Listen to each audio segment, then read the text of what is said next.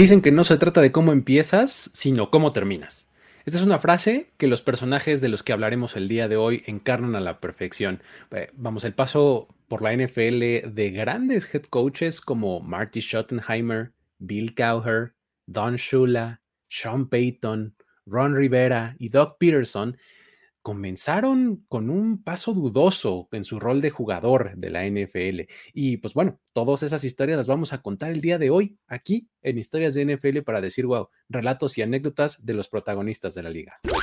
La NFL es un universo de narrativa, testimonio, ocurrencia y memorias que nunca, nunca dejan de sorprender. Y todas las reunimos aquí Historias de NFL para decir wow, wow, wow, wow, wow, wow, Con Luis Obregón y Miguel Ángeles es.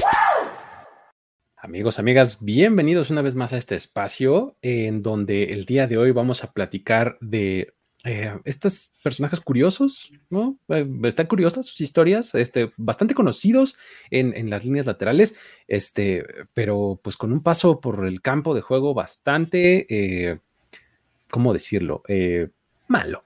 Ya, así, de plano, ¿no? Eh, para eso estoy aquí reunido con Miguel Ángeles. ¿Cómo estás, mi querido Mike? bien, bien, bien. Me gustó el adjetivo porque la verdad es que sí, son, son carreras, digamos, de regulares tirándole a malas. Sí, sí, en el, en el mejor de los casos dices, eh, bueno, estuvo decente, ¿no?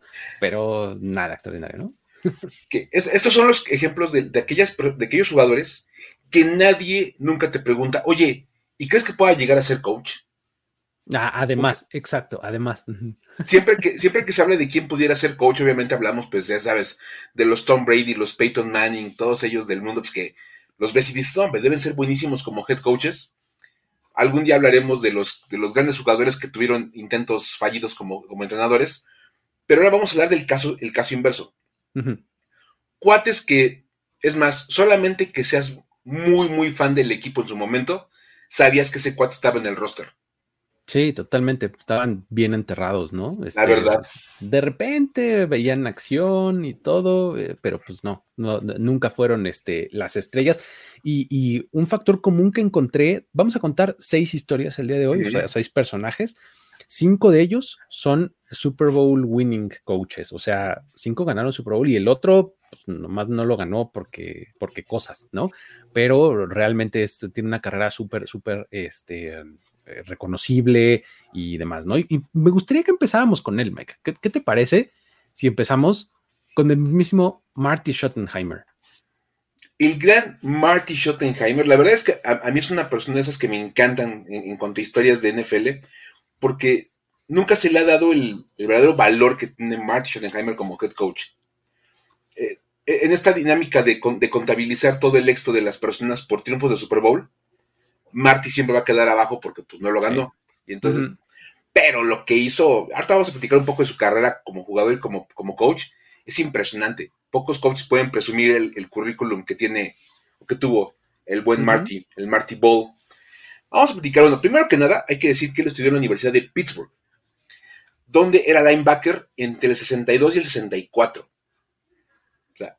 Si alguien sabía que Mark Schottenheimer era linebacker, pues qué bárbaros, qué, qué fans de Schottenheimer son.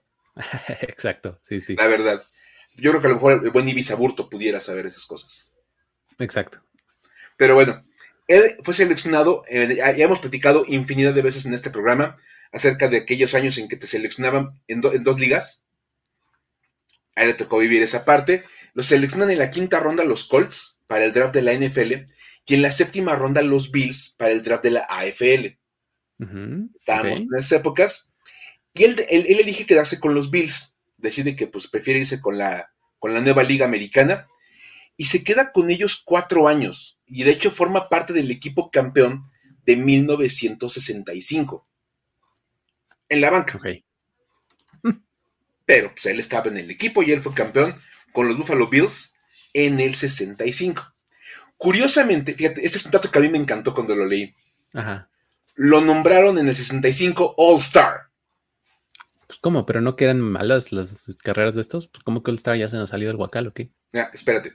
Lo que pasa es que en el 65 se hizo un formato nuevo de juego de estrellas en la AFL, en el cual un equipo de estrellas de la liga enfrentaba a todo el equipo campeón de la liga. Ok. O sea, era los Buffalo Bills de 65 contra un equipo de estrellas. Ajá. Entonces, todos los jugadores de los Bills, hasta el último de la banca, eran All Stars ese año. ok, ya entendí, ya, ya, ya, ok, ok, ok. Porque jugaron en el partido de estrellas. Sí, así fueras el número 53 en el roster, eras All Star, ¿no? Eras un All Star, porque eras parte del equipo campeón. Ya. Y esa es la única vez que logra ser All Star en, su carrera como jugador. Lo cual te habla mucho de cómo estaba el asunto con, su carrera profesional. ok. Y bueno, este. En el 69, fíjate, lo mandaron a los, a los Boston Patriots. Estuvo con ellos dos temporadas. En el 71 lo cambiaron a los Steelers. Y de hecho, este, antes de empezar la temporada, los Steelers lo mandaron a los Colts. O sea, ya anda pasando de un lado para otro de esos jugadores que de verdad este, andan dando vueltas de un roster a otro. Es la señal, ¿no? del tipo de carrera que, tienes, ¿no? Si cuando te vas de un lado para otro y nomás en ninguno pegas. Y creo que ahí, el buen Marty Ball eh, entendió que pues, como que ya el fútbol americano no era lo suyo y de plano se retiró. Dijo, ya, ahí muere. Curiosamente regresó tres años después, en el 74, para unirse al Portland Storm, de la World Football League. Ok. La bronca es que se lastimó el hombre y ya no pudo jugar esa temporada. Y ahí empieza la parte interesante. Se vuelve coach de linebackers. Ah. Y dicen, ¿sabes qué? Pues no, mira, te, llamamos para que fueras linebacker del equipo, pero como estás lastimado y no vas a poder jugar todo el año, quédate de coach de linebackers. Ah. Total que bueno, ahí se queda con ellos un año. Y en el 75 los Giants lo contratan para ser coach de linebackers. Ya hace el brinco a la NFL. En el 76 se coordinador defensivo, no dura, hay más que un año. Y en el 78 y 79 estuvo con los Lions como coach de linebackers. otra vez pues, su contexto era defensivo, pues empieza a volverse coach de, posición. En el 80 eh, es firmado por los Browns, que ahí, que ahí tenían como un poquito de conocimiento con él, como coordinador defensivo y para el 84 reemplaza a Sam Rutigliano como head coach del equipo. Ya. Ya. Ya había ganado su, momento. Y lo que son las cosas, le llega en el draft suplemental Bernie Kosar. El gran Bernie Kosar. Y bueno, con él, los Browns pegan un brinco ahí con Martin Schottenheimer y Bernie Kosar. Llegan a dos finales de conferencia y eran un equipazo en los ochentas. Era un muy buen equipo, el equipo de Cleveland, tenía una buena cantidad de talento. Y bueno, desafortunadamente, nunca lograron llegar al Super Bowl. De hecho, las dos finales de conferencia fueron contra los Denver Broncos. Las dos veces les tocó enfrentarse a, John Elway. Partidos históricos, ¿no? Además, esos. Ajá. Son juegos de esos que, en los cuales, aparte de todo, se, generan momentos que acaban teniendo su propio nombre, como The Drive. Exacto. O The Fumble y que ya son parte de la historia del, deporte en Cleveland y pues ya ahí este, estuvieron las cosas. A él lo estuvo con los Browns hasta el 88 y fíjense nada más, para todos aquellos que conocen a los Browns de ahora, imagínense que despidieron a un coach que tenía marca de 44-27. Ok. con los Browns. Ajá. Y que aparte estaba 2-4 en playoffs. Dices, era para correrlo, así de. Eso quiere decir que estaba, había estado seis juegos de playoffs, ¿no? Cuando menos jugó seis partidos de playoffs, llegó a dos finales de conferencia. Oye, muy bien. Tal que bueno, pues este, de ahí pasa a los Chiefs y nada más en su primer año tuvo marca de 11-5. La mejor marca para Kansas City desde 1969 le dio la vuelta, pero completamente a los últimos 20 años de los Chiefs. Es más, para el 91 hubo partido de postemporada en Arrowhead. Primer partido de local de los Chiefs en playoffs en 20 años. Y fue además el primer juego de postemporada de Arrowhead en su historia. Claro, claro, claro. Bien, wow. O sea, por eso te decía, como que muy, muy mal valorado el, trabajo de, de, de como de, pues es que ni era tan bueno. Puso a los Bravos en dos finales de conferencia, le dio a los Chiefs su primer juego de playoffs en casa en 20 años. agarraba equipos que no eran buenos y los hacía buenos. Exacto. O sea, o no era como cualquier cosa, de verdad. De hecho, bueno, con los, este, ese partido de hecho lo ganan 10-6, faltan los Raiders, y fue la primera victoria en postemporada de los Chiefs desde el Super Bowl 4. Ajá. En el 91 estaban peleando por llegar al Super Bowl 26. No es para que se den una idea de cómo estaban las cosas. Total que estuvo 10 años con los Kansas City Chiefs, tuvo marca de 101, 58-1. Con, ganaba básicamente el doble de lo que perdía. Sí. Tres títulos divisionales, siete viajes a postemporada en 10 años y llegó a una final de la conferencia americana. De hecho, fue el año de John Montana. claro, John Montana y Marcus Allen. Exacto, sí, ajá. Que los 10 empleados se le fueron encima con todo a, Montana hasta que lo lastimaron y pues ya ahí se quedaron fuera los, los, los, Chiefs. Y bueno, luego estuvo un par de años fuera de la liga y, llegó, llegó, a Washington, donde estuvo nada más un año. Los puso 8-8 en su primera temporada y pues que lo corren para firmar a Steve Spurrier.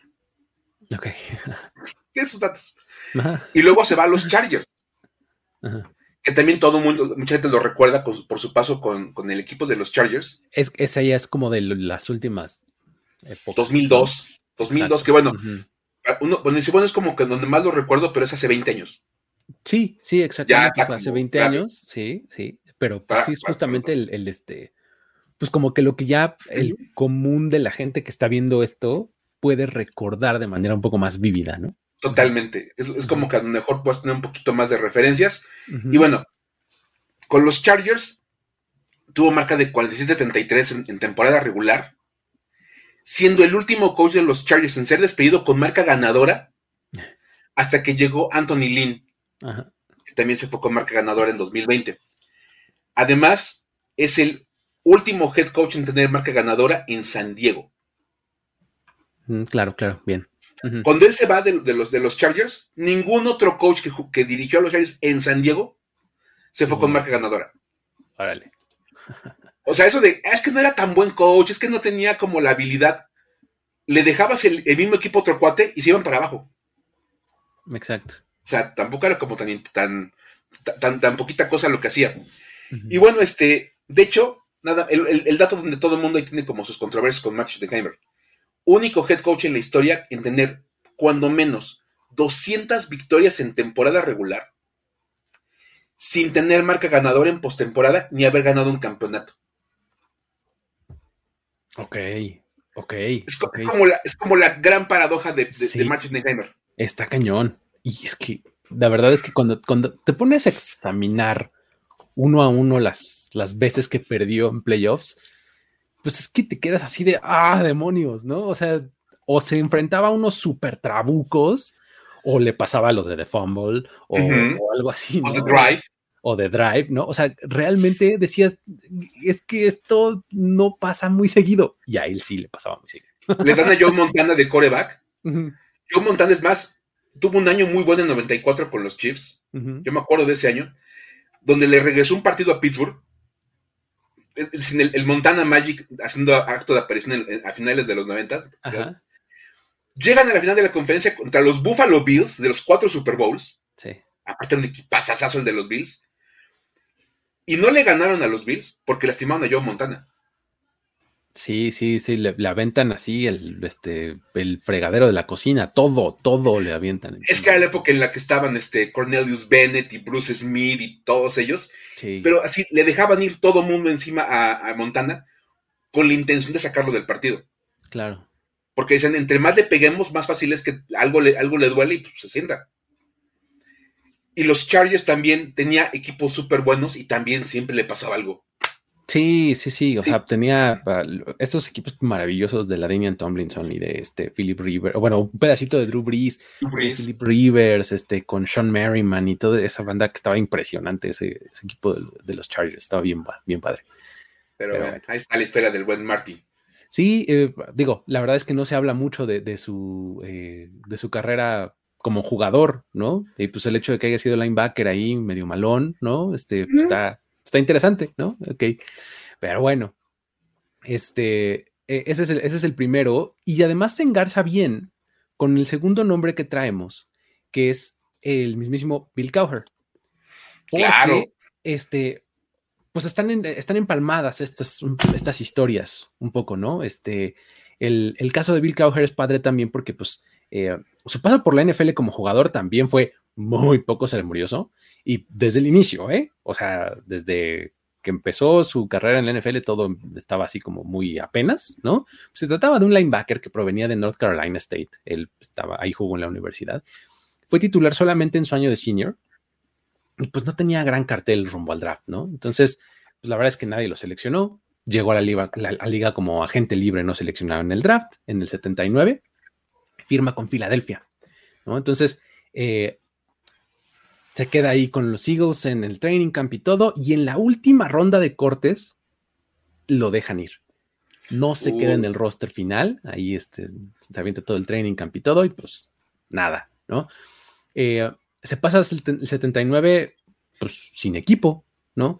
El, el 80, el siguiente año, firma con los Browns, ¿no? ahí como una vez más como agente libre, y ahí en ese equipo se queda tres años como jugador del 80 al 82.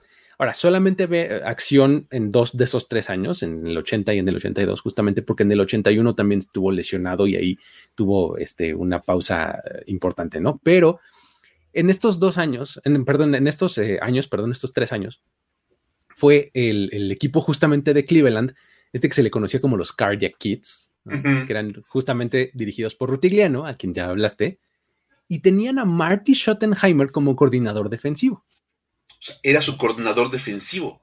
Exacto. Marty Schottenheimer era coordinador defensivo y, Sam Rotigliano era el head coach. Y Bill Cowher era linebacker suplente. Bill Cowher era linebacker suplente y jugaba en equipos especiales sobre todo, ¿no? Porque realmente como, como linebacker te traba una vez cada mil años, ¿no? Pero en realidad siempre estaba en equipos especiales, ¿no? Y siempre además estaba al borde de ser cortado, ¿eh? O sea, de estos jugadores que justamente estaba en el número 53 del roster, casi casi, así, parpadeaba mal y lo cortaba. En la, lista sí estaba como el número 53. Exactamente, ¿no? Y este, resulta que es ilustrativo el decir que en dos años participó en 25 partidos. Ajá. O sea, pues es una buena cantidad. Mucho en equipos especiales, pero solamente fue titular en cuatro. Ok. Entonces, ahí te habla el tipo de jugador que era Bill Cowher, ¿no? Ahora, en, el, en agosto del 83, los Browns envían a Cowher de vuelta a los Eagles en un intercambio por una selección futura del draft. ¿No? O sea, así de, mira, este, lo igual en una de esas lo cortamos. Entonces, échame, ¿qué tienes? ¿Una sexta condicional? ¿Una séptima condicional? Échame, ¿no? Ahí te va, ¿no? Y con los Eagles permanece un par de temporadas más. ¿No? Ahí eh, su rol continúa siendo muy similar al que tenía en los Browns, ¿no? Hay muy equipos especiales y demás. De hecho, su mayor highlight aquí con, con Filadelfia es que, bueno, por un lado tuvo un fumble recuperado, o sea, si tú ves sus estadísticas ahí en Pro, Football Reference, ves que tiene un fumble recuperado en su carrera y dices, oh, mira, tiene números en algún lado, ¿no? Sumó una estadística. Ah, exactamente. Pero su highlight así como de, trascendente de, su estancia en, Filadelfia es que en una tacleada, ah, en una jugada de, regreso de despeje, taclea a Jeff Fisher. Sí, ese Jeff Fisher el que estás pensando, el que luego se hizo coach de Houston y más de tenis. Y de los Rams y... Exactamente. El famosísimo por su 7-9. Exactamente, a ese Jeff Fisher, que Jeff Fisher, está, él jugaba en los Bears jugaba eh, de corner y él era el regresador de patadas de despeje. Entonces, en una jugada, este, él toma el balón, empieza a correr y llega Bill Cowher y ¡pum! lo taclea, pierna rota. ¡No!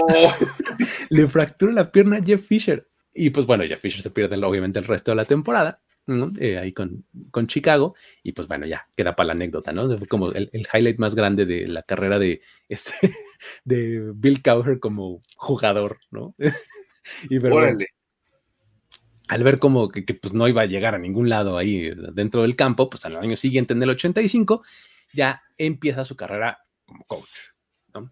Y fue justamente el mismo Marty Schottenheimer de quien ya hablaste, quien pues obviamente lo había conocido como jugador ahí en los Browns, le da su primera oportunidad como coach de equipos especiales justamente en, los Browns, ¿no? Y ahí se queda par de años en, Cleveland bajo Marty Schottenheimer y bueno, y junto con él. Y entonces este, ahí empieza su camino, ¿no? En las, este, en las laterales. Luego, le agrega a, su rol el hacerse cargo de la defensiva secundaria, ¿no? Ya de repente ya tenía más responsabilidades. Y en el 89, Schottenheimer se va como head coach de los Chiefs y se llevó con él a Cowher, haciéndolo su coordinador defensivo. Y en ese momento, Cowher se establece como uno de los mejores en ese cargo, en toda la liga, de los mejores coordinadores defensivos, los, Chiefs, etc. Y pues ese buen desempeño lo lleva a estar entre los finalistas para ser head coach de los Bengals antes de la temporada del 91. Eh, pasan cosas, no se queda con ese puesto, 91 es el último año todavía que está con los Chiefs en ese mismo, en ese mismo cargo, y para el 92 es cuando los Steelers lo nombran head coach. ¿no? Y pues bueno, ahí es donde ya como que se crea, eh, la, se empieza a crear esta leyenda que hoy, hoy día es Bill Cowher, ¿no? Es como la etapa mucho más exitosa de su carrera, además como head coach ya, claramente, y este, pues es lo que hace que termine en el Hall of Fame, ¿no? La, la clase del año pasado entró, y eh, creo que las pruebas son bastante claras, ¿no? porque la mejoría de los Steelers fue absolutamente inmediata cuando llega eh, Bill Cowher, ¿no? Porque venían de un récord de 7-9 un año antes. Cuando llega él, se van hasta 11-5. Ok. Entonces, maravillosamente. Y eh, en los primeros seis años, de hecho, que estuvo él dirigiendo a los Steelers, empata el récord de Paul Brown con seis temporadas consecutivas clasificando a playoffs.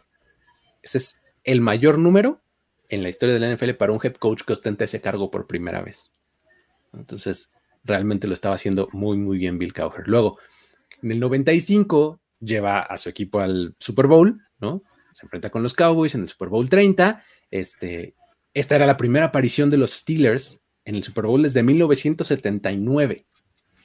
Que habían ganado, apenas regresan ahí al, al Super Bowl 30, acaban perdiendo, pero Además, en ese momento, con esta aparición en el Super Bowl, se convierte en el que hasta ese momento era el head coach más joven en llevar a su equipo al Super Bowl, con solamente 38 años de edad. Ya sabemos que hoy día ya hay varios más jóvenes, pero en ese momento Bill Cowher tenía ese título, el head coach más joven en el Super Bowl. Bueno, entonces que a lo largo de 15 años que estuvo ahí al frente del equipo, solamente tuvo tres temporadas con récord perdedor. En 15 años está impresionante. O sea, 98, 99 y 2003 son las únicas temporadas perdedoras de Bill Cowher al frente de los, de los Steelers. Y justamente después de esta última temporada, en 2003, tuvo la que se puede calificar como su mejor temporada regular, en 2004. Porque, eh, y de hecho, es la mejor en la historia de la franquicia, de ese tamaño. Porque eh, pierden el primer partido contra Baltimore, contra los Ravens, y de ahí en adelante no vuelven a perder toda la temporada, ganan 15 partidos consecutivos. no. Entonces, pues, obviamente terminan con el mejor récord de la americana, de toda la liga, se clasifican como el número uno, etcétera. Está eh, eh, impresionante, ¿no? O sea, este, eh, pierden la final de conferencia ese año contra los Patriots, porque, pues bueno, ese año 2004 es, cuando, es uno de los Super Bowls de los Pats de, de aquella época, pero lo hacen súper bien en temporada regular, ¿no? 2005, al año siguiente, es cuando entonces sí ya regresan al Super Bowl una vez más, se enfrentan contra los Seahawks y ganan el campeonato. Ahí es donde Bill Cowher eh, como que culmina todo esto, ¿no? Todavía se queda una temporada más en 2006 y eh, después de eso se retira, ¿no? Tiene después, o sea, cuando ves su, su, carrera y como que los highlights, te das cuenta que tuvo ocho títulos divisionales. De hecho, es uno de los seis head coaches que existen en la liga en tener eh, eh, ese número de títulos divisionales, al menos siete, ¿no? Son bien poquitos los que han tenido al menos siete títulos divisionales. Él es uno de ellos, tiene ocho. Tuvo 10 estancias en playoffs, disputó 21 partidos en, esa instancia, ¿no? En, en postemporada. Tuvo seis apariciones en el juego de campeonato de la americana, dos apariciones en el Super Bowl y una victoria. Ahora, su récord en temporada regular, 149, 90 y un empate. O sea, punto 623. Y en playoffs, su récord es de 12 ganados y 9 perdidos. O sea, punto 571. Realmente cuando lo ves dices, nivel de éxito, ¿no? O sea, contrasta muchísimo con el tipo que era el número 53 en el roster y se la pasaba en equipos especiales, ¿no? Y que me, encanta porque incluso, bueno, en ese momento era considerado uno de los mejores coaches del NFL. Claro. Por el nivel de éxito que tenía. Y cuando se va de los Steelers, durante muchos, muchos años, se rumoraba que podía regresar al NFL y que los equipos estaban, lo estaban cortejando una y otra vez. Sí. Era, era como el, hot topic de cada, de cada offseason a dónde pudiera regresar Bill Cowher. Regresar a la NFL. Y me encanta porque aparte se quedó como, como comentarista de televisión, como analista. y, y, lo hizo muy bien y la verdad es que hace un trabajo bastante, bastante bueno como analista y todo.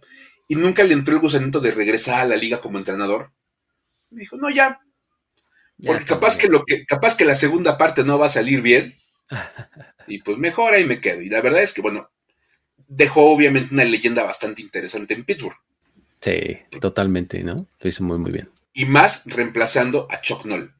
Exacto, sí, sí. aparte es, el, que lo reemplaza. Exacto, es el inmediato posterior a Chuck Noll que estaba dejando la vara altísima, ¿no?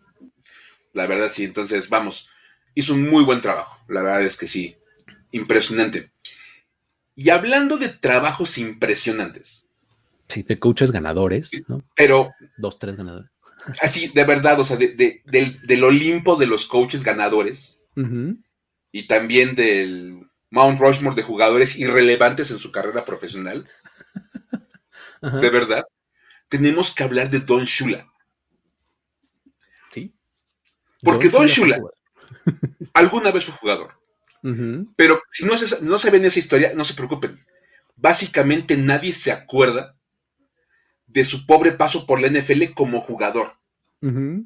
Porque de verdad, todo lo que él logró como entrenador todo lo contrario le pasó como jugador profesional. Él, bueno, este, fue, él fue un jugador seleccionado en la novena ronda del draft del 51 por los Cleveland Browns, que han estado como muy recuerdos en este programa. Te digo que te traemos nombres que están como conectados de alguna u otra manera. Ahorita le seguimos, ¿eh? porque todos los demás de alguna forma se conectan. Todo el mundo conecta.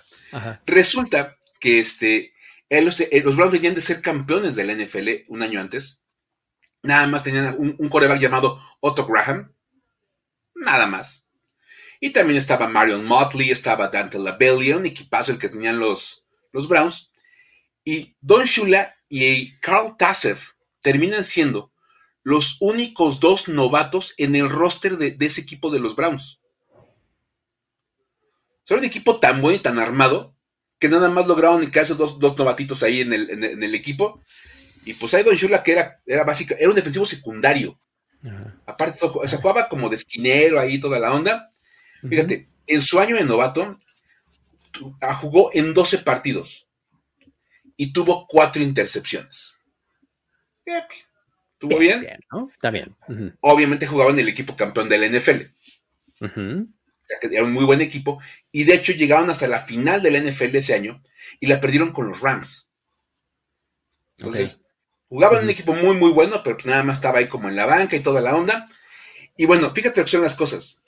En 1953 fue cambiado junto con otros nueve jugadores de los Browns. O sea, pusieron un paquete de 10 jugadores y entonces iba Don Shula a cambio de cinco jugadores de los Colts. De a dos por uno los cambiaron. Exactamente. Es de, mira, por cada uno que medio te doy dos, ¿no? Tú dame estos cinco jugadores y vas a ver, este, te voy a dar estos diez, vas a ver, pues mínimo vas a tener un montón de gente para trabajar en tu, equipo. Total que bueno, ya en los Colts tuvo algunos partidos como titular, nunca tuvo números espectaculares. Se quedó en Baltimore hasta el 57, donde lo dieron de baja, Washington lo reclamó y estuvo un año con ellos. Se retiró tras siete temporadas, donde sumó 21 intercepciones y cuatro fumbles recuperados. Pues, o sea, un cornerback que te promediaba tres intercepciones por año. Y pues ahí de vez en cuando jugaba de titular, entonces pues no es nada ni de lejos lo que venía a partir de ahí.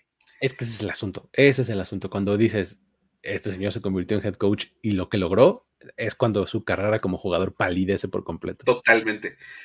Total que bueno, su primer trabajo fue en la Universidad de Virginia como coach de secundaria, ahí estuvo nada más un año, luego se fue a Kentucky donde también ocupó ese mismo puesto nada más que por un año, y en 1960 firma con los Detroit Lions como coach de secundaria. Y durante los tres años que estuvo manejando la defensiva secundaria de los Lions, Detroit era una de las mejores defensivas del NFL. Pues sí. Porque pues algo sabía el señor a nivel de coacheo. En el 63 lo nombran head coach de los Colts. Él ya había andado por ahí, ya lo conocían. Ahí anduvo en los Colts un ratito.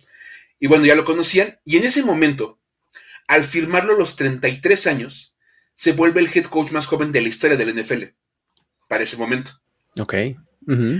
O sea, otra vez, así como de eso. En ese momento era el más joven que había habido en la NFL. 33 años. Y nada más, un dato curiosísimo. Le dan el equipo y el coreback era Johnny Unitas, que había sido su compañero cuando él estuvo en los Colts. Se lo sapeaba, ¿no? Ah, pues, Ahora tú, novato, este, que, pues, tú, jugador de banca. Imagínate nada más que tú eras un jugador de banca. Ajá. Años después regresas a los Colts y tu coreback era este tu compañero de equipo en aquellos años, el buen Johnny Unitas. Exacto. Entonces, bueno, nada más en su segundo año en, este, los Colts llegaron a la final de la NFL y la perdieron con los Browns. Pero pues, Don Shula se ganó el premio a coach del año en esa ocasión. El primero de varios que se llevó durante su, su carrera. En el 68, los, los Colts ganan la NFL, el título de la NFL, venciendo a los mismos Browns 34-0. Nada más. Facilito. Y se ganan el paso al Super Bowl 3, que es, en, términos técnicos, la primera vez que se habla del Super Bowl. Sí, exacto. Pero, era el tercero en cuanto a temas históricos. Y le toca enfrentar como head coach a los New York Jets, de Joe Namath y la garantía. Sí. Y ya sabemos que este partido lo acaban ganando los Jets. Y bueno, este, pues ahí ya este, no, había mucho más que decir. Esta derrota sí le generó algunos problemas a Don Shula con el dueño de los Colts. Obviamente, pues es que llegaban súper favorecidos, eran un equipo del NFL, perdieron con un equipo de la FL.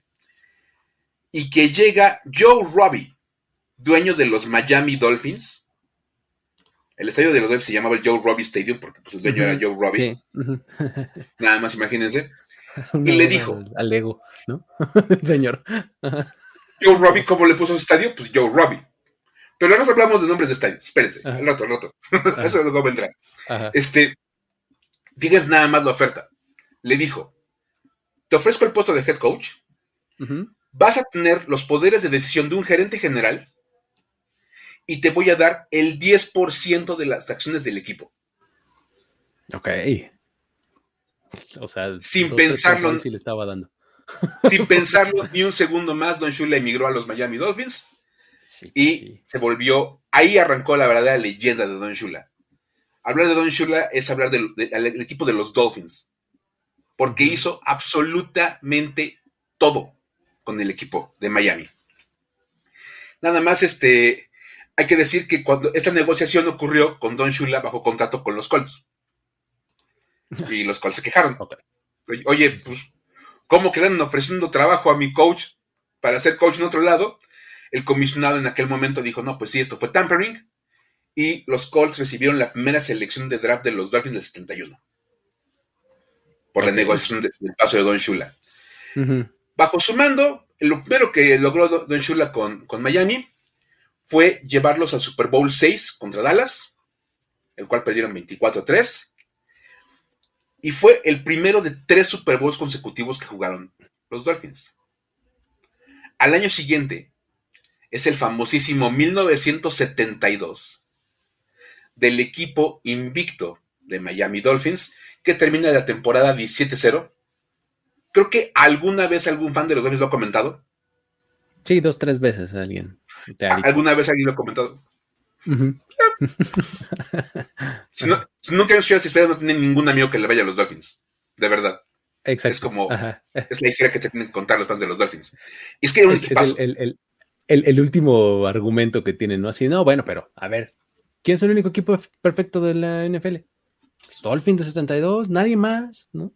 17-0, nadie lo ha logrado. Al día de hoy ese equipo sigue destapando champaña cada que pierde el último invicto de la temporada, entonces vamos, es parte de esta historia del NFL. Total que bueno, este, ganan los Dolphins ese este, Super Bowl. Eh, al año siguiente vuelven a llegar al Super Bowl, lo vuelven a ganar, se hacen bicampeones, y obviamente ya Don Shula estaba en un punto de su carrera donde todo le estaba saliendo bien. Había llevado a sus equipos a cuatro Super Bowls para ese momento. Jesus, imagínate. Uno con los Colts, tres con los Dolphins y todos seguidos. Sí, eh, y además en un, exacto, en un periodo de tiempo muy cortito, exacto. Y nada más como dato. En esa época, antes de los dos títulos de los Dolphins, habían venido un par de títulos de los Steelers. Luego vinieron dos títulos más de los Steelers. O sea, era la época de Pittsburgh. Uh -huh. O sea, los Dolphins tenían que pasar por la cortina de acero para llegar al Super Bowl. Exacto. O sea, de verdad. Y, o sea, estaban los Raiders y había equipos muy buenos en los 70 en, en la conferencia americana y lo lograban. Uh -huh. Pasar por ahí estaba difícil. Tal que bueno, este, pues ya tiene ese, ese, ese, Super Bowl. El resto de los 70 no fueron muy buenos para Miami, pero en el 83 llega Dan Marino. Y pues otra vez vienen para arriba los Dolphins. Llegan al Super Bowl en el 84, pero les toca enfrentar a los, Dolph a los Niners de Joe Montana. Uh -huh. Y ya pues ahí terminan las cosas para este, pa, para el equipo de Miami. Y bueno, este, nada más hay que decir que con Don Shula, Miami pasó de ser uno de los peores equipos de la AFL, porque eran uno de los peores franquicias que había. Es más, entre el 66 y el 69, lo más que habían ganado eran cinco partidos. Ajá. Le, dan, le dan el equipo a Don Shula y durante 20 años era un equipo constantemente de playoffs. Año tras año estaban en postemporada, llegaban a, tres, a cuatro Super Bowls, ganaron dos. La franquicia volvió automáticamente una de las franquicias históricas de la NFL. Sí, claro. Uh -huh. Respetadísimos los Miami Dolphins por todo lo que logran con Don Shula. Y bueno, nada más hay que decir que terminó su carrera con 328 victorias, 156 derrotas y 6 empates. No inventes. Es... Ganó 328 partidos. Es de los head coaches todavía más ganadores de la historia de la liga, ¿no? Totalmente, o sea, de verdad. Se, se, retiró como el número uno, evidentemente, ya sí, claro. ahorita pues uh -huh. Bill Belichick anda ahí, digo, anda como en este punto de alcanzarlo. Y en el balance global, llevó a sus equipos a seis Super Bowls. Fue el primer entrenador en llevar a dos equipos diferentes al Super Bowl, porque lo hizo con los Colts y con los Dolphins. Algunos lo han logrado después. Y además es el primer, es el primer coach en llevar a un equipo a su primer Super Bowl dos veces. Ok. -huh. Porque el primer Super Bowl de los Colts sí. lo juegan con Don Shula y el primer Super Bowl de los Dolphins lo juegan con Don Shula. Así es. Y como dice José María Medrano, la mejor primera ronda que han invertido los Miami Dolphins. Exacto. sí. ¿Qué pueden ¿Qué? haber conseguido con eso? Exacto, que Dan Marino ni que nada, no, Don Shula, ¿no? Pagaste una primera ronda por Don Shula, pero pues te regresó, te regresó cambiar la, la, la, cara a la franquicia. Sí, total. Nada más para ir cerrando esta idea. ¿Qué tan importante es Don Shula para la historia de, de este equipo? El estadio, el Hard Rock Stadium, está en Don Shula Drive.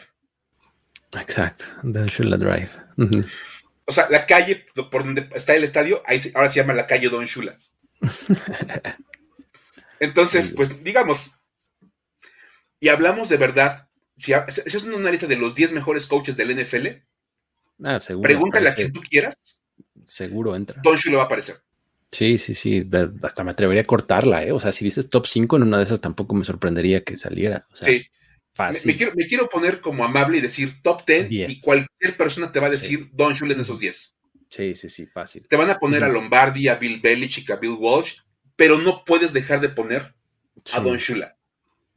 De verdad, o sea, es un super entrenador, una leyenda del equipo. vamos, todo lo que podía lograr lo logró, incluida la temporada perfecta, que, nadie más la ha logrado, y todo para un corner que estaba como de buena onda ahí en la banca de, en la banca de un par de equipos, sí. que y que terminó siendo empaquetado con un montón de jugadores en un cambio.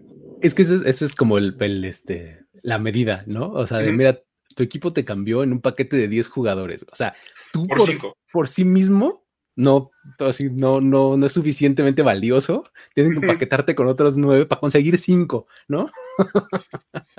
sí. Esa es la medida. y pues increíblemente después, como decíamos, fue una primera selección la que tuvo que entregar Miami para hacerse de él por el tema del tampering. Pero todo lo que le da a los Dolphins después como head coach rebasaba cualquier valor que hubieran pagado por él. Totalmente, así es, así es. Muy bien. Vamos a ver qué sigue así está este, el asunto con Don Shula, así totalmente este, contrastante una carrera con la otra, ¿no? Ahora, me parece que en cuanto a contrastes, este es uno de los más fuertes, el que les voy a contar ahorita. Sean Payton. ¿Ustedes sabían que Sean Payton fue jugador de NFL? Digo, la mayoría jugó en colegial o algo, ¿no? De NFL. O sea, yo cuando empecé a hacer esta investigación dije, válgame, esto es oro. Está buenísimo. Ahí les va. Es una de las mentes ofensivas más alabadas de las últimas épocas. Yo creo que no, no, hay este, no hay mucha discusión ahí. Una de las más. Y tuvo su paso como jugador eh, en esta liga. Por supuesto que él jugaba de quarterback cuando era jugador y este pues, su último año de elegibilidad en, la, preparatoria lo hace atractivo para Eastern Illinois. ¿no? O sea, sí, era bueno, pero no tanto como para recibir este, becas de los principales programas. Entonces, la Universidad de Eastern Illinois es la que le ofrece la beca, la toma y se va a los Panthers. ¿no? Los Panthers de Eastern Illinois. Y em, a mediados de los 80, él era el, el coreback titular de este, de este equipo, que incluso era tan así que le apodaban Eastern Airlines a este, a este equipo, ¿no? Obviamente, pues se referían a que el juego aéreo era lo suyo, ¿no? Todo el tiempo lanzaban el balón y pues este era una ofensiva muy abierta, muy vertical y pues bueno, esto, eh, estos equipos constantemente rebasaban las 300 yardas por partido, por aire, pues pasando, y en un solo juego lanzaron 509 yardas, que es un récord que todavía vive en Eastern Illinois. O sea, hoy puede parecer un poco más fácil, pues estamos hablando de mediados de los ochentas, ¿no? No era tan común, ¿no? Y en una universidad como Eastern Illinois, que es One Double A, o sea, ni siquiera es así de los programas grandes, ¿no? Pero bueno, a pesar de todo aquello, la NFL como que medio le valió, este, y pues nadie seleccionó a Peyton en el draft de 1987, que era eh, el año en el que era elegible para el draft. Entonces, pues encuentra una opción en la Arena Football League, que ese año jugó su temporada inaugural. Estaba empezando la, Arena Football League en ese momento. A los que vieron la película de Kurt Warner, es donde Kurt Warner termina jugando. Exactamente. ¿No? Esa, la Arena Football League ahí empezó en el 87, ¿no? Entonces, em, se contrata primero con el equipo de Chicago, que pues están pues, ahí en Illinois, ¿no? Eastern Illinois, o sea, como eh, héroe local, ¿no? Se llamaban los Bruisers ese equipo, Chicago Bruisers. Con ellos, este, pasa algunos partidos nada más y después se va a los Pittsburgh Gladiators, ¿no? Que era otro equipo de, esta liga. Se acaba esta primera temporada y casi de inmediato sus derechos fueron vendidos, o sea, de, los Pittsburgh Gladiators, los, lo venden a los Ottawa Rough Riders de la CFL. Ok, se va a la CFL para allá y mientras todo esto pasaba, vamos, esto se dio en, el, en unos meses, ¿no? O sea, entre, digamos, a finales de abril, ¿no? Este, todo la primavera, verano, pasa todo esto. Y mientras todo esto estaba sucediendo en la NFL, había sus propios problemas, ¿no? Estamos hablando de 1987.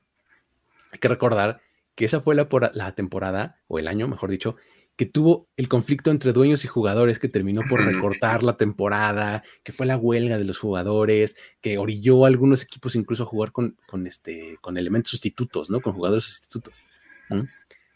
Y justamente en este clima y en esta situación fue que Sean Payton encontró su camino para ser jugador en la NFL, porque no había de otra. O sea, literalmente no hay jugadores. ¿A quién nos traemos? Pues a Sean Payton.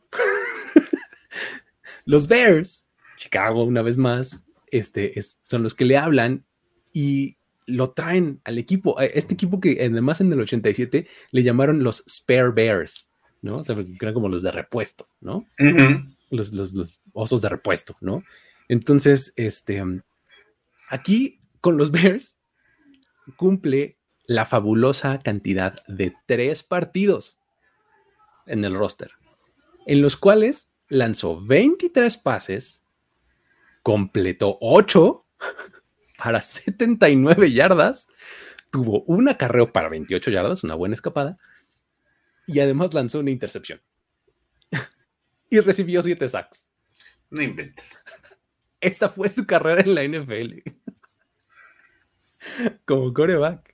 Ya, se acabó. Al siguiente año ya estaba pensando en otra cosa porque se fue a Inglaterra, ¿no? En, Inglaterra había una cosa que se llamaba la UK Budweiser National League,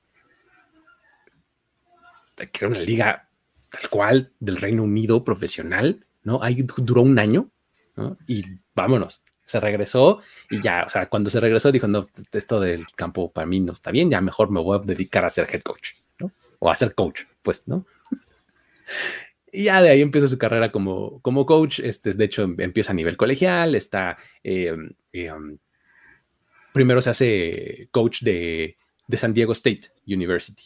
Ahí se une a ese staff, ¿no? Y de ahí pasa por varios lugares en el colegial, en Indiana State, en Miami, Miami, en Ohio, perdón, Miami, en Ohio, eh, este, en Illinois. Y um, hasta el 97 es cuando da el brinco a la NFL. Llega con Filadelfia y se hace el, el coach de corebacks en Filadelfia en el 97. En ese staff, eh, el head coach era Ray Rhodes y el coordinador ofensivo era John Gruden. Ok. y el coach de la ofensiva era Bill Callahan, ¿no? En, ese, en ese staff de coacheo, puro nombre conocido. Eh, um, en Filadelfia ahí está un par de años hasta que llega Andy Reid y pues ya cambia toda la administración, todo el staff y demás. Entonces pues, salen y del 99 al 2002 él se va a los Giants. ¿No? Ahí está en, los Giants, primero como coach de corebacks nuevamente y luego como coordinador ofensivo. Ahí estaba con, este, con Jim Fassel, era eh, el head coach y él era su coordinador ofensivo en algún momento, ¿no? En ese equipo de los Giants fue cuando llegaron al Super Bowl en el 2000 con Kerry Collins, con Tiki Barber, con Amani Toomer, ese equipo del 2000 que llega al Super Bowl contra los Ravens y pierden, traía la coordinación ofensiva de Sean Payton. Y bueno, su siguiente parada después de ahí se va a los Cowboys, ¿no? Ahí estuvo bajo el mando de Bill Parcells. Eh, estuve de 2003 a 2005 y ahí la verdad es que le sacó agua a las piedras, ¿eh? O sea, tenía tipo, a tipos como Quincy Carter, ¿no?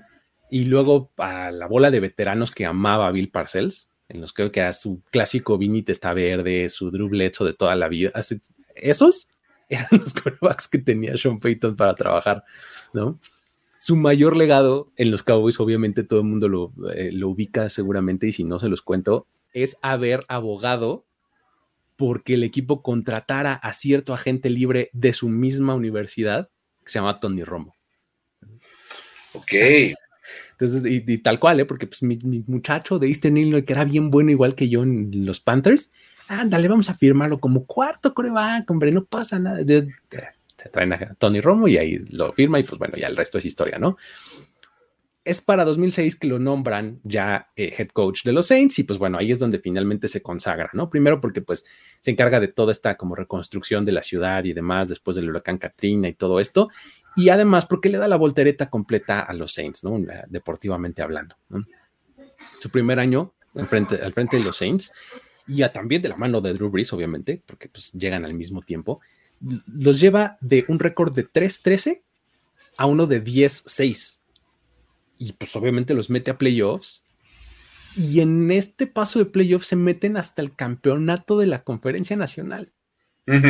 Ahí pierden contra los Bears, que acaban yendo al Super Bowl, pero así en su primer año, así entrando hasta el campeonato de conferencia. Una cosa impresionante. Pues obviamente le vale el premio del coach del año y demás, ¿no? Se lo lleva. Fue hasta 2009, algunos años, unos dos, tres años después, que este, puede capitalizar todos estos esfuerzos, los lleva al Super Bowl, este, en una temporada de 13-3 en, temporada regular, playoffs, campeones del Super Bowl contra los Colts de Peyton Manning, que no eran tampoco cualquier cosa. Y todo esto después eh, de la temporada 2021 ya anuncia su retiro, o por lo menos no sabemos por cuánto tiempo, pero ya lo anunció, dijo la temporada pasada, en enero, ¿no? Este, y pues bueno, deja un legado bastante interesante, ¿no? En, los Saints y, como, como su propia carrera hasta el momento, ¿no? Tuvo un récord ahí como head coach en los Saints en temporada regular de 152-89. Punto 639. Muy bueno. Súper bueno. Y en playoffs de 9 ganados, 8 perdidos. Punto 529. También se caracterizaron los Saints en algún momento por perder postemporada de maneras horribles, ¿no? Pero bueno, hasta la fecha me refiero por descorazonadoras, exactamente. O sea, así de, ¿cómo? ¿No? Ah, durante su estancia aquí al frente de los Saints, eh, fueron la ofensiva número uno en yardas en seis ocasiones. Fueron nueve veces top cinco en puntos anotados y doce veces estuvieron en el top ten en yardas aéreas. O sea, lo de Sean Payton y las ofensivas será una cosa impresionante a lo largo de, digamos que de la década de los 2010, ¿no? Más o menos. Una exitosa carrera como coach que pues en este momento parece estar un poquito en pausa, pero pues que pues, tuvo su parte curiosa ahí, ¿no? Como, como jugador. O sea, pero hablamos de carreras malas y la de Sean Payton dice Hold my beer. Exactamente. de verdad. Qué bárbaro. Porque bueno, tenemos otro caso en el cual vamos a hablar de un cuate que fue campeón como jugador. A ver. Pero pues la verdad es que nadie se acuerda que fue campeón como jugador. Ese es el problema. Y es Ron Rivera. ok. El buen Rupert Ron. Eh, resulta que, bueno, él de entrada es bien chistoso porque fue un gran jugador colegial. Luego en la, NFL no logró hacerla como jugador y luego se volvió un coach sumamente respetado. Y es la parte interesante. Él, eh, a nivel universitario, jugó en la Universidad de California, en el famosísimo Cal, Ajá. en los Golden Bears. Y fíjate, fue, él era linebacker. Fue líder en tacleadas los tres años que estuvo en la universidad. Era una máquina de tacleo en la universidad. En el 83, que fue su último año como jugador colegial, fue All American, fue defensivo del año en el Pac-10 y también fue el MVP del East-West Shrine Game. Venía con todas las credenciales del mundo. Lo seleccionan los Chicago Bears en el draft del 84 en la segunda ronda. Los Bears del 84. Todo está sonando muy bien hasta el momento. De hecho, lo que no suena muy bien es que eran los Bears que estaban a punto de verse los Bears del 85.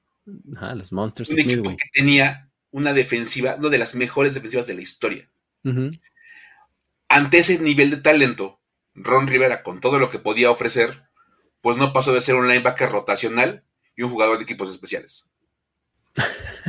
Oye, segunda ronda y para que... Imagínense segunda ronda y que termine siendo jugador de equipos especiales. Ese nivel de talento manejaban esos Bears. Así de, pues, ¿qué, nos falta? Pues mira, alguien que venga a taclear gente en, equipos especiales. Porque la defensiva estaba más que armada. Y bueno, del lado ofensivo estaba Walter Payton y Jim McMahon y todos ellos, entonces pues estaba, estaba ahí en ese equipo. Total que bueno, Curry obviamente pues él es parte del roster de los Bears que ganan el Super Bowl 20. Dato interesante, al momento de que ganan los Bears ese Super Bowl, Ron Rivera se vuelve el primer jugador de ascendencia puertorriqueña en ganar el Super Bowl. Ok, bien. Ya podía presumir algo. En total él estuvo en la NFL nueve años como jugador. Apareció en 137 partidos, lo cual está bien, pero fue titular en 62. O sea, la mitad de los partidos estuvo como titular, sumando 392 tacleadas, 7.5 sacks, 5 fumbles forzados, 4 recuperados y 9 intercepciones. Eh. La verdad es que pues, su contribución fue fue buena, pero también estaba en un equipazo. Sí, sí, ese es el asunto. Pues, y nada más entraba como que de vez en cuando y pues encontraba el balón suelto, pues le caía la intercepción y pues está bien. Curiosamente, en el 99 consigue su primer trabajo como entrenador, siendo coach de linebackers en el staff de Filadelfia del recién contratado Andy Reid. Vamos, seguimos conectando, ¿ya ves? Aparece la gente. Sí, claro.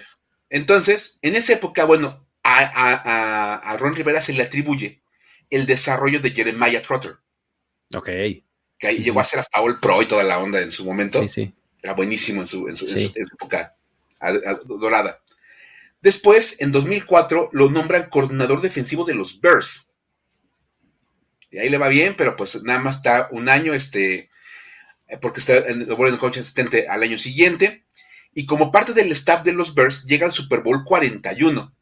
Entonces ahí pues, le toca también jugar, eh, ahora sí que el Super Bowl como coach asistente.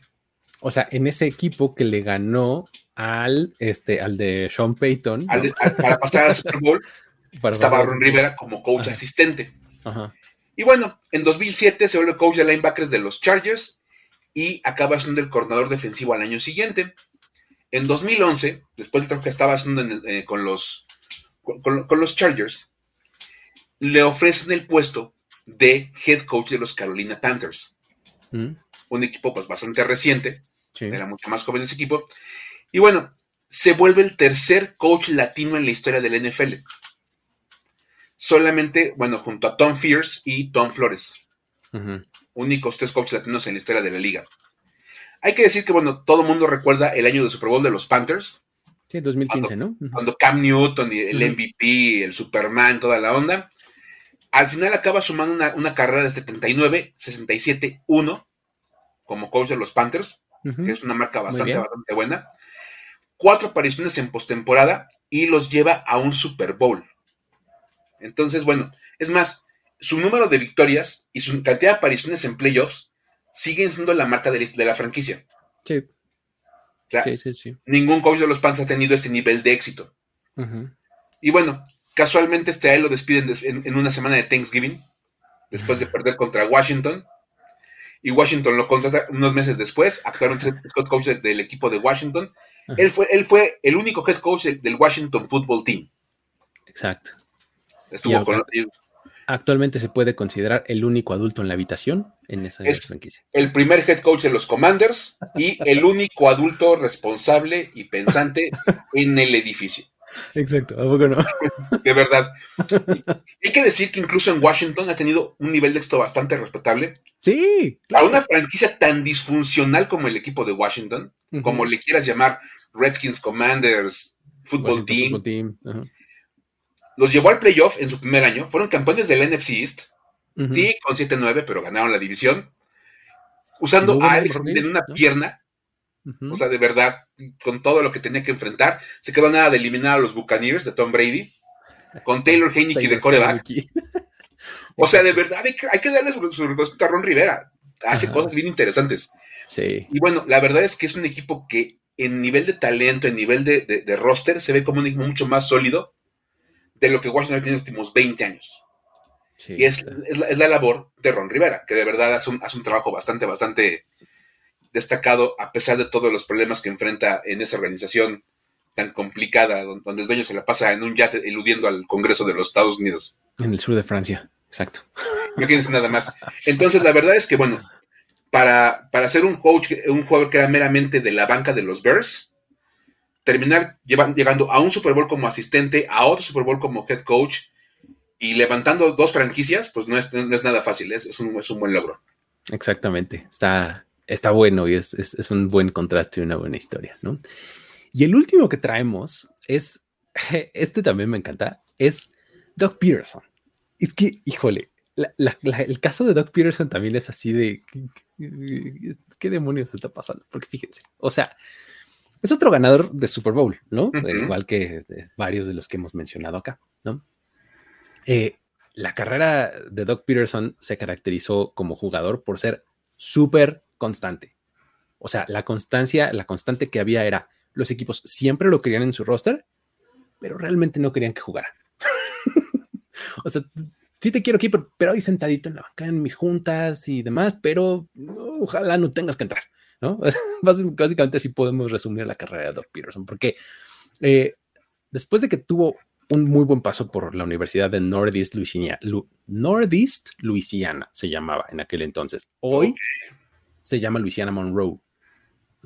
Claro. Este, ahí, de hecho, tuvo, fue tan bueno su paso que todavía tiene varios récords de ese programa, ¿no? Y este, estuvo muy bien mientras estuvo ahí, declara para el draft del 91 y nadie lo pela. Se va undrafted, ¿no? Entonces firma como agente libre con los Miami Dolphins. Llega al training camp, pasa todo bien y durante el verano, ¡pum!, que me lo cortan, ¿no? Lástima, ¿no? Entonces, esto estamos hablando del 91, ¿no? Entonces, pues igual que como lo comentamos ahí con Sean Payton y demás, este, pues no, no tuvo suerte en esta liga, entonces va a buscar otras oportunidades a otros lados. Y así fue como llega a formar parte de una nueva liga aquí también, la World League, World, no, World League of American Football, o sea, la WLFA, ¿no? Ok. Esta liga surgió ese año, ¿no? Y tiene un draft ¿no? Y pues este, pues ahí estaba Doc Peterson, ¿no? Que acababa de salir de la universidad y pues lo eligen, ¿no? Lo elige un equipo de New York, New Jersey, que se llamaba los Knights, ¿no? Y lo, toman en la quinta ronda. Ahí estaba. Ese año juega en, los Knights. O, bueno, forma parte del roster. Porque eso de jugar, pues no, porque era el backup, ¿no? O sea, hasta en la nueva liga era la banca. Exacto. Entonces, para que veas, ¿no? O sea, te digo, la constante era, este, sí te quiero en mi equipo, pero en la banca, ¿no? Entonces. Y quieres en mi equipo de liga nueva, pero también para la banca. Exactamente, ¿no? se acaba esa temporada y entonces los Dolphins le dicen, oye, no sabes que siempre sí quiero que vengas otra vez porque pues este, necesitamos aquí gente para el training camp, rumbo a la temporada 92, está ahí todo el, el training camp y me lo vuelven a cortar antes de la temporada no se queda de nuevo en el roster final por segundo año consecutivo en los Dolphins. Ahora, en esta ocasión lo recontratan para el Practice Squad, ¿no? Forma parte del Practice Squad y pues bueno, ahí, ahí se queda hasta octubre de ese año, ¿no? Ahora, exactamente esto mismo que te acabo de contar, le pasó igual en el 93. O sea, lo contratan, dura el training camp, lo cortan antes de la temporada y se queda en el Practice Squad. O sea, tres años consecutivos siendo contratado por los Dolphins y siendo cortado antes de que empiece la temporada. Nomás para meterlo en tu practice squad. En el 93 estaba en el practice squad y demás. Entonces la única diferencia es que acá, en el 93, Dan Marino, ya hablamos Marino, Dolphins, demás, Shula, todavía era el coreback aquí de los, de los Dolphins.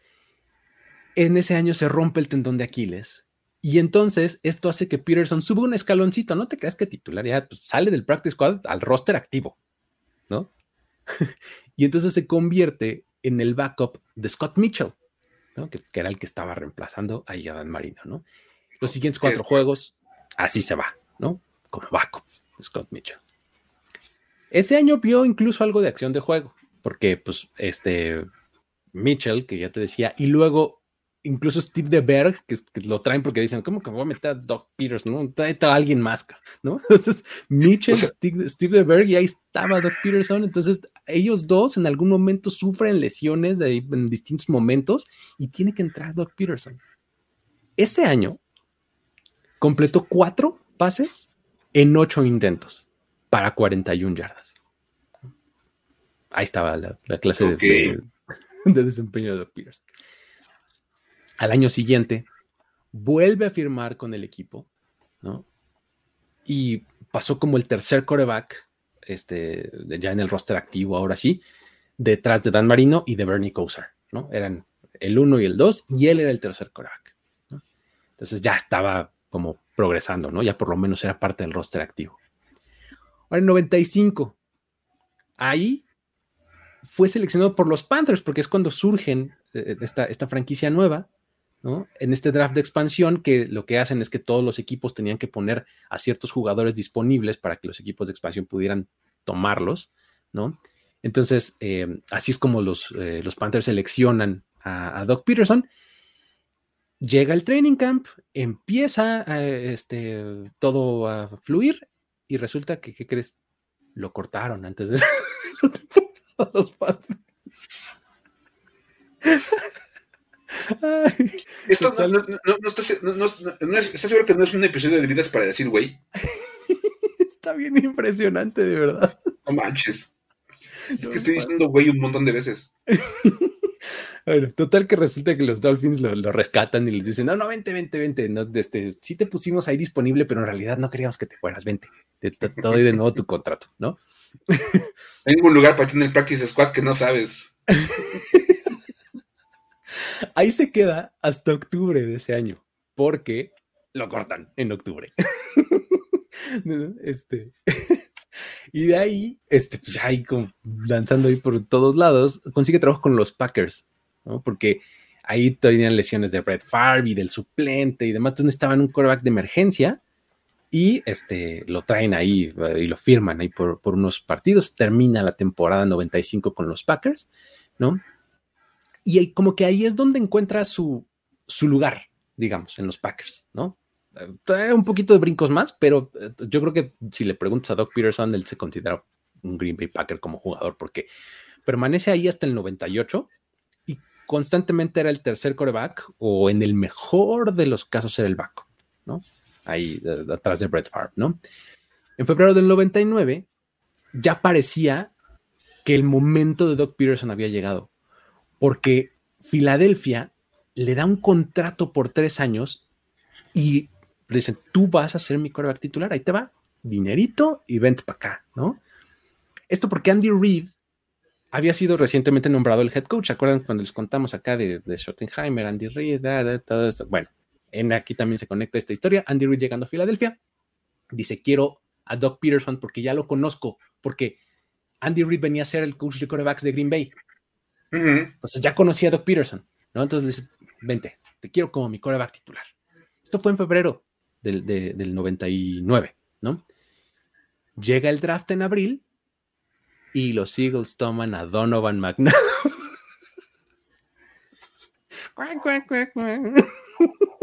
la segunda selección global, cabrón. Por favor. Aún así, pues bueno, Andy Reid dice, no, a ver, yo te traje, ¿no? Si te dije que iba a ser el titular, vas de titular. El chistecito le dura nueve partidos, porque en, esa, en ese periodo completa el 52.4% de sus pases, o sea, apenas lo mínimo indispensable, 1276 yardas, 7 touchdowns y 9 intercepciones. En nueve partidos. El equipo ganó solamente dos de los, de, esos los partidos en los que fue titular, porque eh, participó nueve, pero como titular fue solamente siete juegos, ¿no? Entonces, solamente ganan dos. Obviamente, a partir de ese momento, este Andy Reid dijo: Ok, este, pongan al muchacho, ¿no? Donovan toma la titularidad y ya nunca la suelta. Al año siguiente, durante el training camp, ¿qué creen? Lo cortaron. Tenía contrato de tres años y no sé qué se llega a su segundo año, training camp, ¡pum! Corte. Antes de empezar la temporada. Y pues bueno, las lesiones seguían haciendo lo suyo ahí alrededor de la liga y esta vez donde se abre un espacio fue en los Browns. Ahí llega como backup de Tim Couch, que uno de, de, estos nombres del jersey y de nombres infinitos de los Browns. Tim Couch está ahí, ¿no? Entonces había un, este, eh, una oportunidad ahí porque Ty Dempner, que era su backup, fue el que se lesionó. Tim Couch estaba todo bien, según los Browns. El backup se lesiona, entonces necesitamos a alguien. Ah, pues ahí está Peterson, tráetelo, ¿no? Al fin que lo podemos cortar. Cualquier cosa lo cortamos, no, se va a sorprender. pues, nuevo para él no es, ¿no? Entonces, este, bueno, resulta que llega ahí con los Browns y a lo largo del año más lesiones y cambios y demás, Peterson termina jugando mucho más de lo que se esperaba con los Browns. Y en total apareció en 11 partidos en, esa temporada, ¿no? Fue titular en 8 de ellos. Y en esos 8 juegos, los Browns ganaron solamente un partido. Peterson completó, completó el 55.7% de sus pases, lanzó para 1047 yardas, dos touchdowns y 8 intercepciones. Obviamente el equipo lo cortó una vez que terminó la temporada, así de que gracias, cabrón. ¿No? Pero bueno, al año siguiente vuelve con los Packers y te digo, hasta como que los Packers son el, punto como de, de, confort para Doug Peterson, porque eh, con ellos estuvo ya cuatro años más y el asunto era que firmaba contratos de un año. O sea, estuvo cuatro años y cada año firmó un contrato por un año. Así. Y pues era el backup eterno de Brett Favre. ¿Y para qué firmaba de tres? Lo cortan, de todas maneras. Exactamente, seguro le decía a Andrew Brett, le decía, no, mira, dame un contrato de un año y luego vemos, ¿no? ¿Para qué me emociono? ¿no? luego se son ilusiones. Del pago de un carro y luego de dónde lo paga uno. Exacto. el chiste es que este pues es el, eterno backup de, de, Brett Favre ahí en, Green Bay. Y eh, lo que está interesante es que justamente, ¿no? O sea, son sus contratos de un, año y todo, ¿no? Entonces, eh, um, después de la temporada, eh, ah, bueno, ahí en los Packers de repente se veía acción porque pues Brett Favre, con todo y lo Iron Man que era, pues también estaba medio loco, ¿no? Entonces de repente tenía que salir ahí por jugadas y demás y a cada rato entraba Doc Peterson, ahí sí, ¿no? Finalmente, después de la temporada 2005, ya es cuando se retira y se convierte en el head coach de una, una preparatoria que se llama Calvary Baptist Academy. Ahí estuvo cuatro años siendo el head coach y este, así es como empieza su carrera de, coach, ¿no? Como dato de trivia y para hablar de como una capsulita del, este, de la carrera de jugador de Doug Peterson, todos los equipos en donde pasó y donde fue titular en algún momento, acumularon un récord con él como titular de .176 de porcentaje de victoria. .176. O sea, en, los, en, esta, en esta etapa en donde, eh, digamos que desde el merger, desde 1970, ¿no? Solamente hay un quarterback que ha sido peor que él en términos de victorias y derrotas en un periodo de 20 partidos. Se llama Chris Winky, que, ganó dos de 20 partidos. Tiene que ser un nombre así rarísimo, y sí, claro, Chris Winky. Exacto, ¿no? Eh, eh, inició 17 partidos Doug Peterson y solamente ganó 3 y perdió 14. o sea, así de mal estuvo. Obviamente, pues ya después de, su paso por ahí, por, eh, por esta preparatoria que les comentaba, entonces ya los llaman los Eagles eh, lo nombran eh, coach de control de calidad ofensivo y pues de ahí pasa a ser coach de quarterbacks. En 2013, una vez más, la conexión Andy Reid hace de las suyas, porque a los, a los en 2013, Andy Reid lo nombran head coach de los Chiefs. Y entonces, pues, ¿a quién busca nuevamente? A Doug Peterson. Esta vez ya no le, ya no le dijo vas a ser mi quarterback titular, porque ya sabía. Pero sí le dijo vente como coordinador ofensivo, ¿no? Este, está con él un buen rato. De hecho, en la temporada 2015 le va muy bien a Doug Peterson porque él toma el control del play calling después de que los Chiefs se meten en una racha de cinco derrotas consecutivas. Andy Reid le dice, ¿sabes qué? Vas con el play calling tú. Y los Chiefs terminan 11-5. O sea, les va súper bien, se meten a playoffs y todo, y pues esto hace que se ponga este súper caliente el nombre de Doug Peterson como coach. Y este, así es como los Philadelphia Eagles le ofrecen el trabajo de head coach para reemplazar a Chip Kelly. Este, en su primer año, así, luego, luego, llegando a Filadelfia, eh, le va más o menos, este, termina con 7-9, pero el año siguiente es cuando lleva a Filadelfia al Super Bowl y los hace campeones, ¿no? Ahí con Carson Wentz, este, con el año de casi MVP, salvo lesión y demás, ¿no? Después de eso, pues vienen dos temporadas de 9-7, o sea, pues también yo creo, ¿no? Pero luego viene la debacle de cuatro ganados, once perdidos, un empate en 2020 y entonces ahí es cuando la desesperación del front office y de la afición de Filadelfia no les da para más y dicen, sáquese, ¿no? Y este, lo termina corriendo, ¿no? Ahí, pues ahora en este, la temporada 2021, este, en donde estuvo totalmente apartado de la NFL, en enero de 2022 lo contratan los Jaguars y ahora viene reemplazando una vez más a un head coach eh, previo a colegial, primero reemplazó a Chip Kelly, ahora viene a reemplazar a Urban Meyer, ¿no? Así está la carrera de, de Doug Peterson como jugador. ¿A poco no está increíble, cabrón? No sé cuántas veces escuché la palabra cortado. en esta historia, o sea, de verdad. De verdad, esto fue un capítulo especial de historias de vidas para decir, güey. Eh, y, fíjate, vamos, a, día estamos muy en tono con el tema de los cortes, toda la vida de, de Doug Peterson. Para entrar, ya irle dando cierre a este programa, a la historia para decir, güey. Venga, por favor. Y es que, a ver, hablamos de Bill Cowher, coach de los Steelers. Los Steelers han jugado en Heinz Field durante 20 años.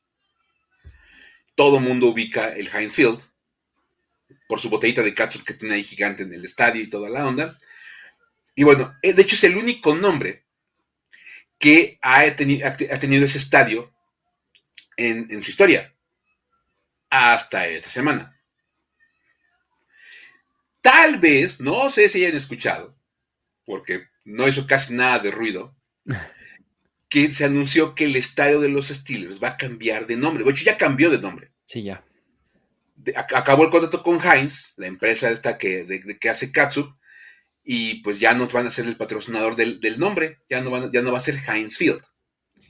El estadio ahora se va a llamar el Acrisure Stadium. Quiero creer que se dice así. Sí, Acrisure, exacto. Acrisure así como, porque aparte hay toda una controversia de cómo se pronuncia esa palabra, quién sabe qué, qué, cómo se dice. Es el Acrisure Stadium y este va a ser el nombre del estadio por los próximos 15 años, ya que se firmó un acuerdo entre la empresa de seguros y el equipo de Pittsburgh. Entonces, pues hasta ahí todo va bien. Es lo más normal del mundo. Los equipos cambian de nombre en sus estadios porque pues esas cosas pasan. Son básicamente espacios en renta el nombre del estadio. Es un inventario comercial, al final de cuentas. Es parte de los activos del, equipo, el nombre del estadio. Exacto. Lo que nos lleva a la historia para decir, güey, es el drama que han armado los fans de los Steelers ante la noticia. O sea, hemos visto en muchísimos equipos el cambio de nombre de, del estadio y pasa como una mera notita al margen, así como que, ah, ya no se va a llamar así, ahora se va a llamar así. Y sabemos que todos le vamos a decir de manera equivocada, mínimo durante media temporada. Por lo menos, o sea, ah, Yo, yo soy el que todavía no se aprende el nombre del estadio de los Broncos porque ese es de los que ha cambiado más. O sea, que si era Invesco, que si era Sports Authority, que si era no sé qué carambas. Pero siempre era at Mile High. Entonces ya nada más dices Mile High y listo, ¿no? o por ejemplo, el, estadio de los, de los Seahawks Ah, claro, exacto. Que era Lumen y que si eran de este Link, Link. Sí, sí, sí. A fin de cuentas, lo único que pasa es que pues, te quedas un poquito en entre los nombres, pero hubo un grupo de fans de los Steelers, porque sí, como dice por acá el buen Julio, no todos los fans de los Steelers, pero unos bastante ruidosos. Ajá. Pusieron bien, bien locos y decidieron que literalmente cualquier cosa es mejor que llamarse Acrisure Stadium. Y están exigiendo que el contrato se revierta. Ajá. Tanto que un fan del equipo, que se llama Daniel Sass, abrió una petición en change.org para solicitar que el equipo le cambie el nombre al estadio y literalmente dice por cualquier cosa. Y ya llevan dos mil firmas. El Anything Stadium, ok. Pues, cualquier cosa, ¿no? cualquier cosa. Este, total que bueno, él explica que bueno, Heinz Field es el único nombre que ha tenido el estadio y además el único patrocinador para un estadio de, los Steelers, porque antes jugaban en el Three Rivers Field y antes de eso jugaban en el Force Field. O sea, nunca habían tenido un patrocinador en el nombre del estadio y entonces casi, casi como de, es, es el nombre más bonito del mundo. Es el nombre de una katsu. Ah, sí, exacto. Yo a mí me gusta la mostaza, Heinz. o sea, pero ¿por qué conoce uno a Heinz por, la katsu? Sí, katsu, mostaza, mayonesa, hay de todo, Heinz, ¿no? Pero sí, sí, claro, lo más famoso es la katsu. Y entonces, bueno, resulta que según este, Saas, este, bueno, esto es una, una cosa de, nada más, descubrió el hilo negro. Dice, un patrocinador de fuera del estado viene e impone el nombre del nuevo del estadio este, con una palabra que ni siquiera es fácil de pronunciar. Ajá. Pues así funciona cuando tú compras un, espacio, ¿no? O, rentas el nombre de un lugar. Pues tú le pones como quieras, ¿no? Te dicen, te vendemos los derechos, los derechos del nombre del estadio. Ah, bueno, ponle así. Exacto. O sea, pues sí, ¿no? Así funciona el, tema de rentar un lugar o un nombre. que bueno, lo descubrió apenas el buen SAS. Este, dice que, bueno, que cualquier nombre es mejor que Acrisure Stadium. Propone este, que, se le, que se le regrese el nombre, aunque, aunque sea, fíjate, a Three Rivers Stadium. Ok. Ok, dice, bueno, vamos, básicamente, como ponen por acá también, es un aficionado gritándole una nube. Así. O sea, le está gritando a la pared, a una nube, al suelo, o sea, de verdad. Porque también lo ponen por acá en los comentarios. Hay que decir que Heinz le dijo a los Steelers, ya no quiero seguir con el contrato. El contrato se vencía en 2021. De hecho, se venció en 2020. Fueron capaces de sacarle un año más. Ya.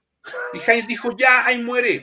Gracias. Le estaban pagando, fíjate nada más, 2.85 millones de dólares anuales a los Steelers por los derechos del nombre. Un regalo. Es una literal, Pittsburgh le estaba regalando el nombre. o sea, para lo que cobran los equipos del NFL por el nombre del estadio, era de cuates. Así, de verdad. O sea, era como, era casi, casi como, ah, ese oye bien padre Heinz Field, ya nos gustó y tú nada más dame una cooperación para así, para mantener limpia la botella de casa fuera del estadio. Para pagar la limpieza y listo, la luz de que se vea iluminado y listo, ¿no? O sea, porque no, sacaban nada del nombre, o sea, es, muy poquito. Y llega, dice Heinz, no, pues ya no quiero, y llega Acrisure y les dice, contrato de 15 años de a 10 millones de dólares anuales pues es casi cinco veces, ¿no? Lo que les estaba pagando, pues claro que lo vas a vender. Y le puedes poner como quieras al estadio, o sea, de verdad. Ah, Chris, se escucha bonito cuando te van a pagar esa cantidad de dinero por, ponerle el nombre a tu estadio, de verdad, es, que, es, increíble. Sí.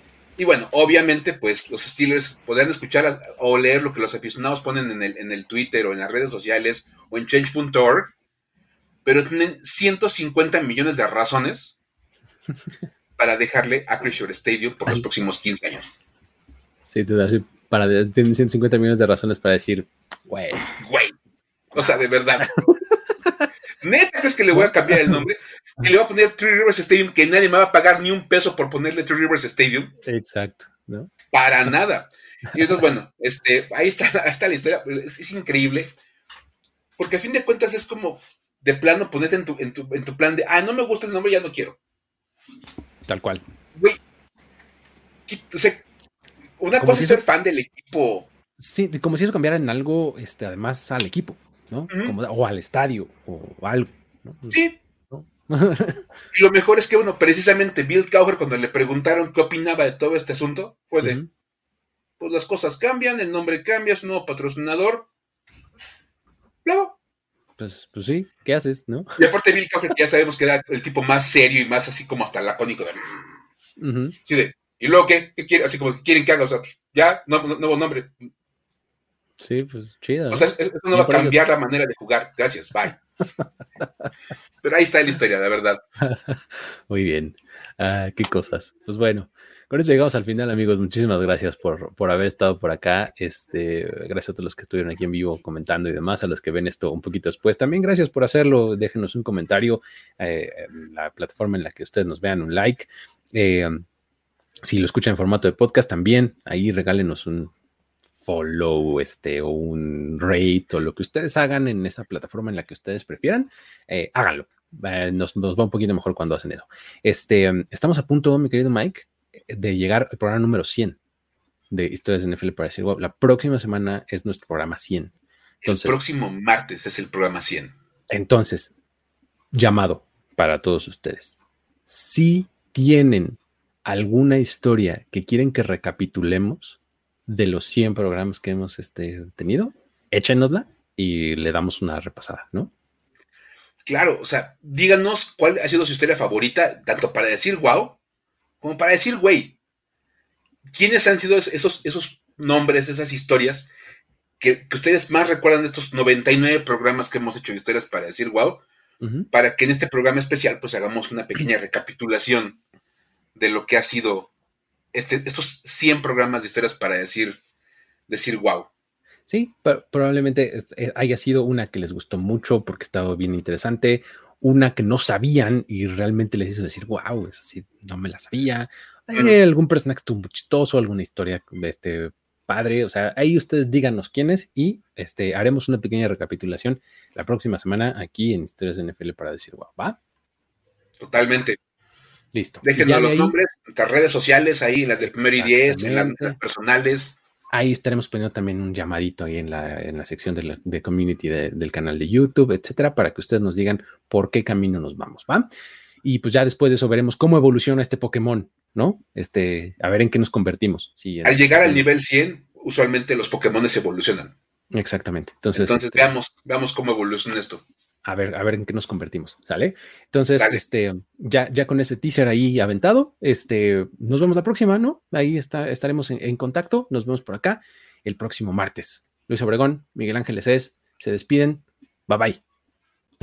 Esto fue Historias de NFL para decir wow, wow, wow, wow, wow, wow, Los relatos y anécdotas de los protagonistas de la liga directo a tus oídos. Con Luis Obregón y Miguel Ángeles E. Voz en off, Antonio Sempe. Una producción de primero y diez.